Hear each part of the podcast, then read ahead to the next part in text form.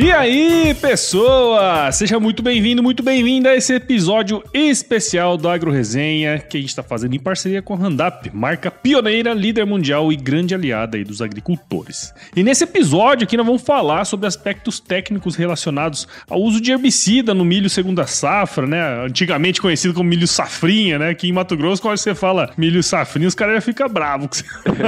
e para falar com a gente sobre isso, eu tô aqui com o Felipe Stefaroli, que é engenheiro agrônomo pela Universidade Universidade Estadual Paulista, Júlio de Mesquita Filho, nossa querida Unesp, e possui MBA em Gestão Estratégica do Agronegócio pela FGV. Atualmente ele é gestor no segmento de herbicidas lá da Bayer. Felipe, você é a terceira vez, né, cara? Já pode pedir música no Fantástico, hein, cara? Obrigado por estar aqui com a gente. Seja bem-vindo ao Agro Resenha Podcast. Legal, Paulo. Obrigado, viu? Eu ia fazer exatamente esse comentário. Está na hora de pedir música.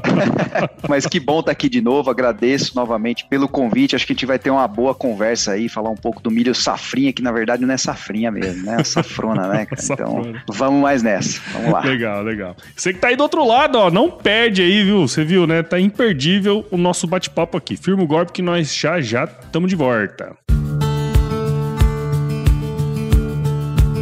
Este podcast do Agro Resenha é um oferecimento da família Randap. Líder mundial no segmento de defensivos agrícolas e a marca mais vendida no Brasil.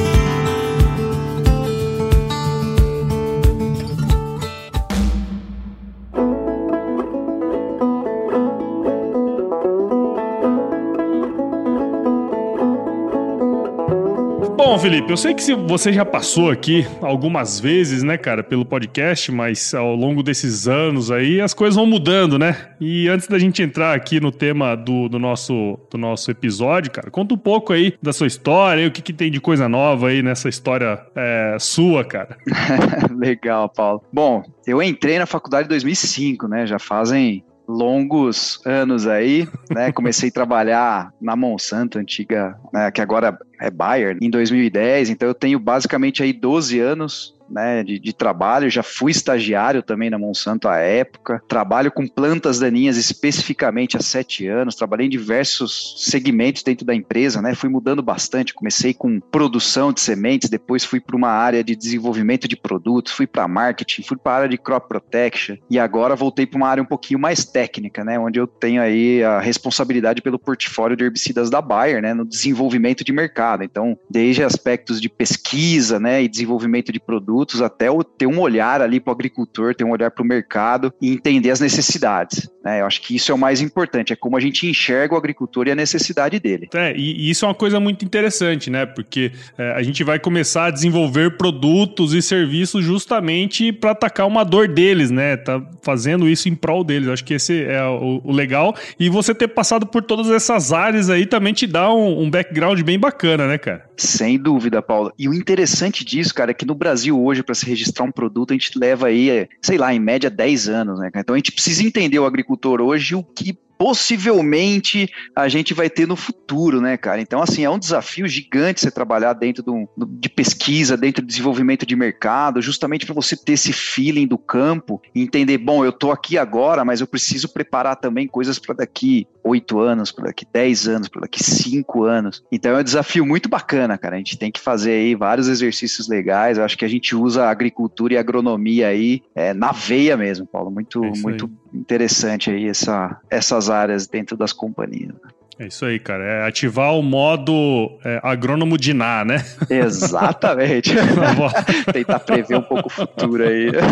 é isso aí, cara. Legal. Bom, então, Felipe, pra gente começar aqui de fato, né, é, falar sobre essa questão mais de uso de herbicidas pro milho safrinha, milho, nosso milho segunda safra, né, cara? Mas antes da gente entrar nesse tema, eu acho que seria legal, cara, se pudesse falar pra gente um pouquinho do cenário do milho é, safrinha aí no Brasil, o que, que vocês têm enxergado, né? Um pouco da sua visão em relação a, a essa esse sistema, né, que já perdura há alguns anos e ano após ano ele vem é, se evoluindo, né, cara? Qual que é a sua visão aí? Sem dúvida, Paulo. Assim, o cenário de milho safrinha ele é muito interessante. A possibilidade de um país de fazer duas safras em um ano, ela é muito legal. Né? Assim, é, é um privilégio muito grande a gente estar tá onde a gente está hoje, que é o nosso país, é o nosso Brasil, com um cenário onde a gente pode ter a possibilidade de plantar um milho safrinha, um algodão safrinha, né? E além disso, ele é muito promissor, né?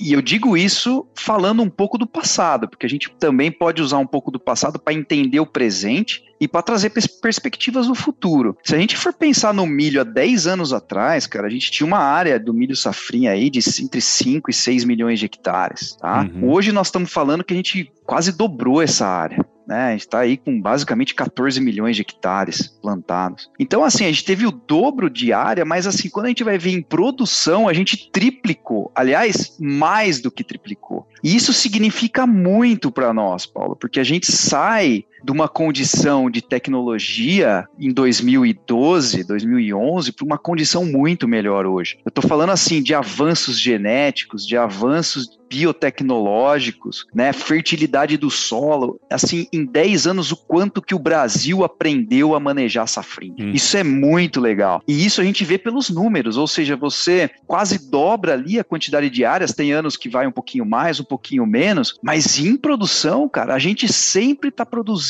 muito, né? Uhum. Ou seja, a gente triplicou, né, pensando em 10 anos, a produção de milho no Brasil né? Enquanto que área a gente duplicou. Então isso é um fator muito interessante, né? Então a, a safrinha só tende a crescer, a gente tem mercados novos entrando aí com etanol, com outras coisas além, né? Apenas da pecuária e tudo mais. Então perspectivas muito boas, né? O preço do milho muito bom também para o próximo ano, flutuando aí uh, no futuro aí em maio desse numa casa de 90, mais de 90 reais, né? Bom, perspectivas são ótimas. Então acho que o agricultor é, que investir com certeza vai sair na frente, viu? Paulo. Sim.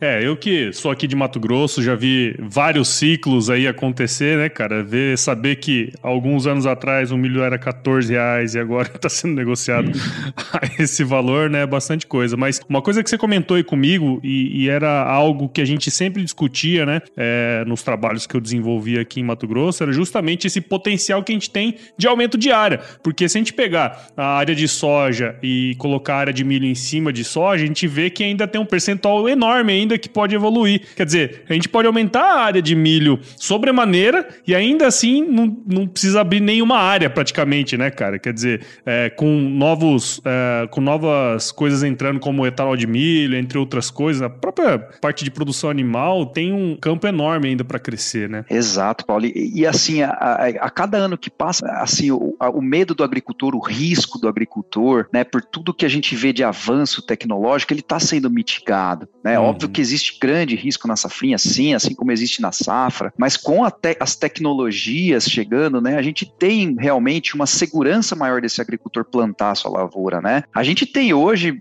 tecnologia de monitoramento por satélite, drone, né, o próprio field view, né? Assim, uhum. a gente tem muita coisa nesse sentido que, que ajuda o agricultor a ter mais segurança no plantio. Isso uhum. faz com que a gente aumente área, com que a gente aumente produtividade, né? Essa segurança de que, olha, eu tenho elementos, eu tenho uh, ferramentas que vão me auxiliar no, no, sistema de manejo e eu confio nessas ferramentas, isso faz com que a gente aumente área e aumente principalmente produtividade. Sim, sem dúvidas, cara. Legal. Muito boa essa visão aí. E aí eu já queria entrar nesse, nesse, nessa questão que nós conversamos, né, cara? A gente sempre lembra, obviamente, quando se trata de agricultura, a maior parte da área ela é ocupada por esse binômio aí, né? Soja e milho, né? Que é, casou certinho, vamos dizer assim, né? Só que é, o que eu percebo muitas vezes é, é que as pessoas, em geral, tratam o milho e a soja como sendo coisas diferentes, mas no fim das contas é um sistema, né, cara? E, e eu queria saber de você, assim, como que é, um manejo errado na soja pode afetar, né, a segunda safra de milho, por exemplo, porque eles estão interligados num sistema só, né, cara? Sem dúvida. É, a gente bate muito nessa tecla, Paulo. É algo que uh, não é não é de agora que a gente vem falando, né? O que a gente faz hoje vai impactar naquilo que vem no futuro. Né? E quando a uhum. gente vê duas safras que são praticamente grudadas uma à outra, né? que a soja verão e o milho safrinha, com toda certeza não é difícil da gente imaginar que o impacto de uma cultura ele vai chegar até a outra cultura. Isso sem dúvida nenhuma. E aí, falando um pouco da minha área, né? É, é eu trabalho com herbicidas, mas não é só questão de plantas daninhas né, Paula? Claro. A gente também tem a questão de insetos, ou seja, uma área mal manejada em soja, com insetos, percevejos e tudo mais, isso vai possivelmente trazer problemas na safrinha, uma área mal manejada de doenças, uma área mal manejada com plantas daninhas, porque plantas daninhas pode ser hospedeiro dessas outras duas pragas. Né? Então, assim, é, uma coisa é muito interligada à outra. Eu vou citar um exemplo que eu queria trazer para vocês aqui de uma planta daninha, que é o capim pé de galinha. Tá? O capim pé de galinha, Paulo, uhum. assim, a gente vai analisando as pesquisas de mercado, quando a gente pergunta para o agricultor qual é a principal planta daninha na safrinha que você tem, né, tanto no algodão quanto no milho, principalmente no Mato Grosso, o pé de galinha ele cresce assim de uma maneira estrondosa. Né? A cada ano o agricultor fala mais e mais e mais dessa planta daninha. Essa planta daninha, Paulo, é uma planta daninha típica que ela tá ali no milho safrinha muito porque também ela é mal manejada na soja. É, Existem alguns estudos ali que foram desenvolvidos recentemente, tá, pela UEM, pela Universidade Estadual de Maringá, né, em que eles colocam, cara, o pé de galinha como ela nasce e ela perfilha, ela já começa o perfilhamento em nove dias. O que, que isso significa para herbicida, cara? Uhum. Herbicida controla bem planta daninha pequena, planta daninha antes do perfilhamento. Se eu deixar essa planta daninha perfilhar, eu já vou ter um mau controle dessa planta daninha. Em 38 dias, esse pé de galinha, ele já tem 11 perfilhos e já está pendoando para produzir sementes. Eu estou falando de um, de um, período de 38 dias. Ou seja, se eu tenho esse pé de galinha na minha soja, se ele foi mal manejado no fechamento da entrelinha da minha soja, ele vai pendoar e com 100 dias ele já vai estar tá no máximo de produção de semente dele. Ou seja, antes de eu plantar o meu milho safrinha, o meu pé de galinha já se desenvolveu, já sementeou, já morreu e deixou essa semente no solo. Então, a consequência é qual? A consequência é a germinação do milho safrinha. Porque o ambiente do milho safrinha é um ambiente de muita chuva, nós estamos uhum. falando de meses de janeiro, fevereiro, onde você tem índices pluviométricos muito altos. E se você tiver uma pequena alternância de temperatura entre o dia e a noite, você vai ter germinação de planta daninha. E aí, esse pé de galinha, dentro da cultura do milho, ele cresce uhum. muito rápido. Então aí o agricultor começa a ver essa planta que fala: nossa, eu não estou conseguindo controlar. E não é só questão de resistência. Né? Muitas vezes o agricultor perde o timing de aplicação. Ou seja, ele não controla bem essa planta planta na soja, essa planta começa a incomodar ele no milho, perde o time de aplicação, porque muitas vezes ele faz uma aplicação só no milho, e essa planta vai incomodar e vai aparecer para ele até a colheita, tá? Então, é só para citar um exemplo, Paulo, de como no ambiente de plantas daninhas, uma planta, né, uma, um manejo mal feito em uma cultura pode é, prejudicar também a outra. Pois é, cara, é muito interessante você colocar esse aspecto, né? Muitas vezes uh, o agricultor ele pode olhar e falar assim, pô, essa planta aqui é resistente, mas não, né? É uma questão de fisiologia mesmo, né, cara? E, e é timing de aplicação. Olha só que insight legal que você deixa pra gente aí, né? Essa, esse Perfeito. aspecto mais prático aí é interessante demais, né? Exatamente, Paulo. Esse ponto que você colocou ele é muito importante. A grande maioria, e isso a gente tem estudos, tanto internos quanto também da academia, a grande maioria dessas plantas que estão sobrando nas lavouras hoje são plantas que não têm resistência a glifosato. Uhum. Existe sim né, comprovação de resistência, por exemplo, de pé de galinha, mas grande parte deles é um timing errado de aplicação, tanto de glifosato quanto de produtos seletivos, no caso, por exemplo, da tembotrione ou mesotrione. Né? Legal, legal. Interessante, interessante. Aí fica a dica aí também para quem estiver ouvindo, né, cara? Você já conhece a família Handap? Não! Então acesse agora mesmo randup.com.br, conheça o portfólio completo e descubra qual das formulações é a mais indicada para sua lavoura.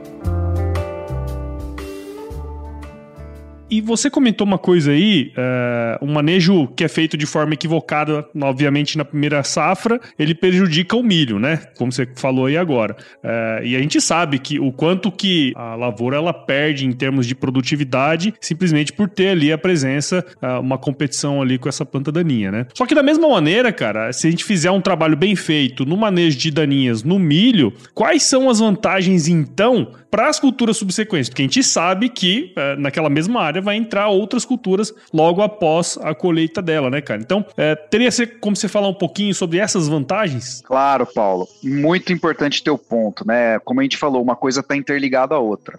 Não é a entre safra entre a colheita do milho safrinha e o, o, a dessecação da soja que vai salvar de todos os problemas. O agricultor costuma falar: não, mas depois vem uma seca terrível, eu já não tenho problema depois. Mas não é bem assim, porque nesse meio a gente pode ter propágulos dessas plantas daninhas, a gente tem semente que tem alta dormência, enfim, isso pode ser um problema que a gente leva até a soja, tá? Até o outro plantio da soja. Assim, o milho. Paulo, ele é uma grande oportunidade do agricultor é, colocar uh, mecanismos de ação alternativos ao que ele usa a soja tá, de herbicidas. Então, o milho dá essa oportunidade, porque o milho, ele aceita, por exemplo, a aplicação de uma atrazina, que o agricultor não dispensa porque ele tem que controlar, obviamente, a soja tiguera, né, mas a atrazina em doses aí acima de 3 litros, que tragam um residual para o solo, né, ela vai ajudar muito no sistema de controle e manejo de plantas, porque é um, é um mecanismo de ação pouquíssimo aplicado em soja ou não aplicado em soja, né, então você tem essa oportunidade de colocar herbicidas alternativos alternativos na cultura do milho. Próprio pré-emergente,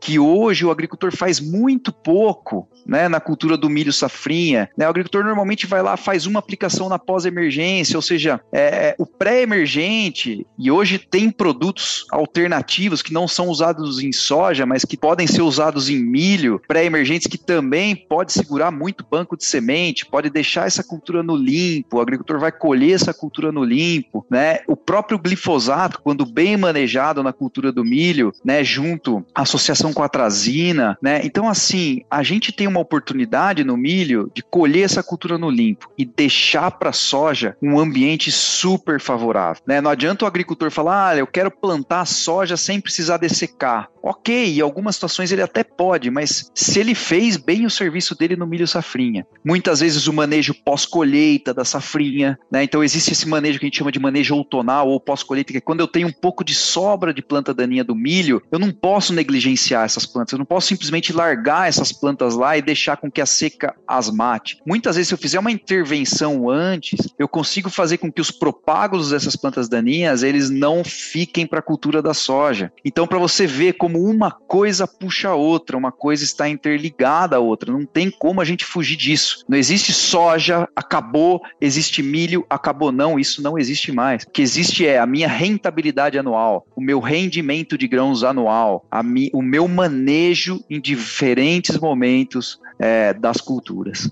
É legal, cara. E, e, pensar nesse no sistema, né? Como você comentou aí, é muito importante. Quer dizer, é, é uma, uma coisa leva a outra, né? Se você faz um manejo mal feito aqui, é, reflete no outro, que reflete no outro. É, como se fosse um, um ciclo vicioso, né? Da mesma maneira, se você for fazendo bons manejos em, em, nas, nas etapas subsequentes, você forma um círculo virtuoso aí, né? No sentido de, de te dar cada vez mais rentabilidade, inclusive menos custo custos de produção também, né, cara? Perfeito, Paulo. E isso vai ajudar não só a planta daninha, tá? Isso vai ajudar o sistema como um todo. Claro. Pragas, doenças, fixação de carbono no solo, plantio direto. Assim, tudo que a gente vê, além dos aspectos financeiros e econômicos, a gente vê também sustentabilidade, que está virando o aspecto econômico também cada vez mais. Fixação de carbono, venda de carbono, temos os programas aí, né, é, visando isso. Então, é um olhar que nós temos que ter, cara. Agricultura atual e agricultura futura, nós temos que pensar em sustentabilidade. Não tem jeito, a gente tem que pensar nisso sem sombra de dúvida. Sem dúvidas, cara. Legal, bom você trazer esse ponto aí também. Então, o, Felipe, a gente sabe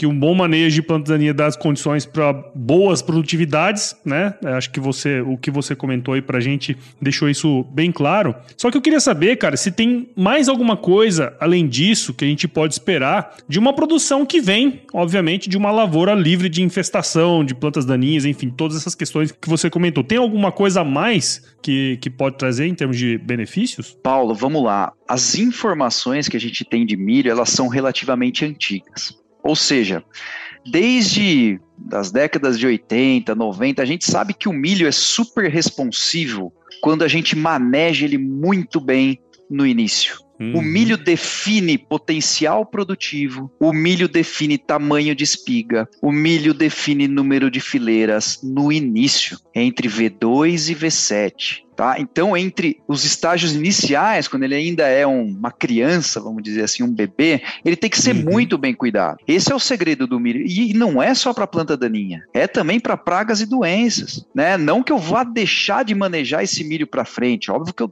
devo manejar esse milho para frente para ter a manutenção do potencial produtivo dele. Agora, quando que se cria o máximo potencial de produção do milho? No início. Existem alguns trabalhos na literatura, né, e os trabalhos mais importantes nos falam que o período crítico para controle de planta daninha no milho, ele vai entre V2 e V7. Ou seja, até sete folhas do milho. O milho nem fechou ainda a entrelinha, ele já definiu o potencial produtivo, ele já definiu quanto ele vai produzir, qual é o peso do, né, do grão, qual que é o número de fileiras. Enfim, esse estágio inicial é fundamental. Então, quando a gente maneja bem plantas daninhas no início, a probabilidade da gente ter no sucesso no final, com altos patamares de produtividade, são maiores. Então, a minha dica é a seguinte: é utilize produtos ou herbicidas ou manejos culturais ou, enfim, qualquer tipo de manejo que proteja no início. Então você tem que começar a cultura no limpo. Tá? Então, esse é o primeiro ponto. Tenho planta daninha na colheita da minha soja, eu não posso plantar esse milho e deixar para aplicar o herbicida depois. Né? Eu tenho que tentar o máximo possível é, é, controlar essas plantas daninhas antes do meu milho começar a emergir, né? Porque também essas plantas daninhas trazem pragas, né? E essa planta daninha ela vai competir diretamente no início do milho. Outro ponto importante, Paulo, que a gente sempre fala, utilização de pré-emergente. A gente precisa proteger o início do desenvolvimento do milho. Pré-emergente, o que, que ele faz? Ele controla a planta antes mesmo dela competir. Então o agricultor nem vê o herbicida pré-emergente controlando muitas vezes. Por quê? Porque a planta não chega nem sair do solo. Então, às vezes, o agricultor tem essa dificuldade de entender o valor do pré-emergente, porque ele não vê morrer. Mas é justamente isso, porque se a gente vê morrer, é porque essa planta já competiu com o meu milho. Eu tenho que evitar ver ela morrer. Então eu tenho que cuidar bem da soja, dessecar antes do plantio e botar o meu pré-emergente. Porque esse pré-emergente vai segurar esse banco de sementes por mais tempo. E aí sim, no fechamento da entrelinha, eu tenho opções aí de herbicidas, caso eu tenha planta daninha, uma, eu tenho botrione, tenho glifosato para milho RR. Aí vai ficar mais fácil o papel desses pós-emergentes, entendeu? Muitas vezes o agricultor deixa para aplicar só o pós. E aí ele chega no momento da aplicação do pós com a planta daninha grande e que a planta daninha já competiu com o milho. Então ele não controla nem bem essa planta daninha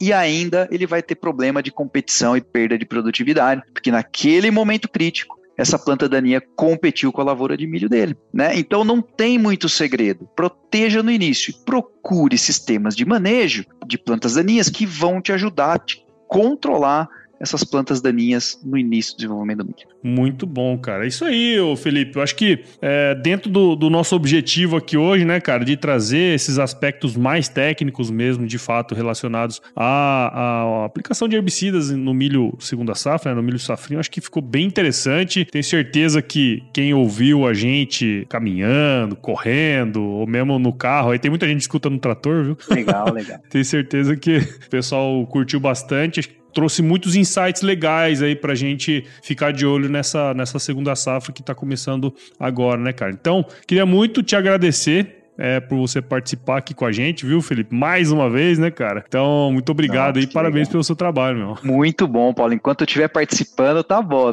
É porque o trabalho está sendo bem feito, né? Porque é um é privilégio é aí, realmente estar tá aqui, poder conversar com esse público tão legal, cara, né? Um público que está na agricultura, que está na agronomia que entende do que a gente está falando e, e, tentando passar aí para todo mundo. Muito obrigado mesmo, tá? E estamos à disposição sempre. Beleza? É isso aí, cara. Muito bom. E para quem quiser aí seguir o seu trabalho, cara, saber um pouquinho mais também sobre Handap, onde que a gente pode encontrar? Vocês têm a opção aí de visitar o site da Bayer, né? A Bayer tem bastante informação e também tem o site do Handap, né? Uhum. www.handap.com.br, onde lá vão, tem vários materiais técnicos, né? Explicando um pouco sobre as formulações também da família Handap. Né? Acho que isso é muito legal. E, e também fiquem à vontade para me contatar. Tem o LinkedIn, tem o Instagram aí, quem quiser, fique à vontade para seguir. Muito legal, cara. É, tudo isso aí vai estar tá na descrição do episódio. E você que ouviu aí do outro lado, né, cara, gostou desse episódio aqui e de alguma maneira tirou algum insight, considere compartilhar, né? O podcast ele cresce na medida que você tá aí do outro lado, participa com a gente e compartilha esse episódio aqui com outras pessoas que podem aproveitar o conteúdo. Como o Felipe já falou,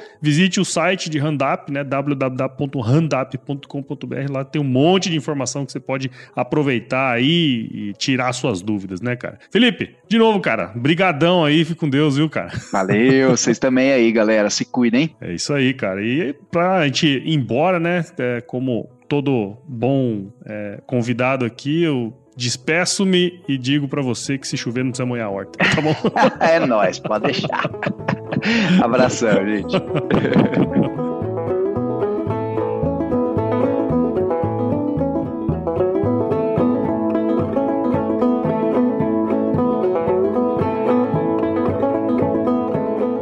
Para finalizar, você já sabe, mas não custa lembrar, que é preciso verificar a bula e o uso é exclusivamente agrícola. Consulte sempre o engenheiro agrônomo e a venda é feita sob o receituário agronômico.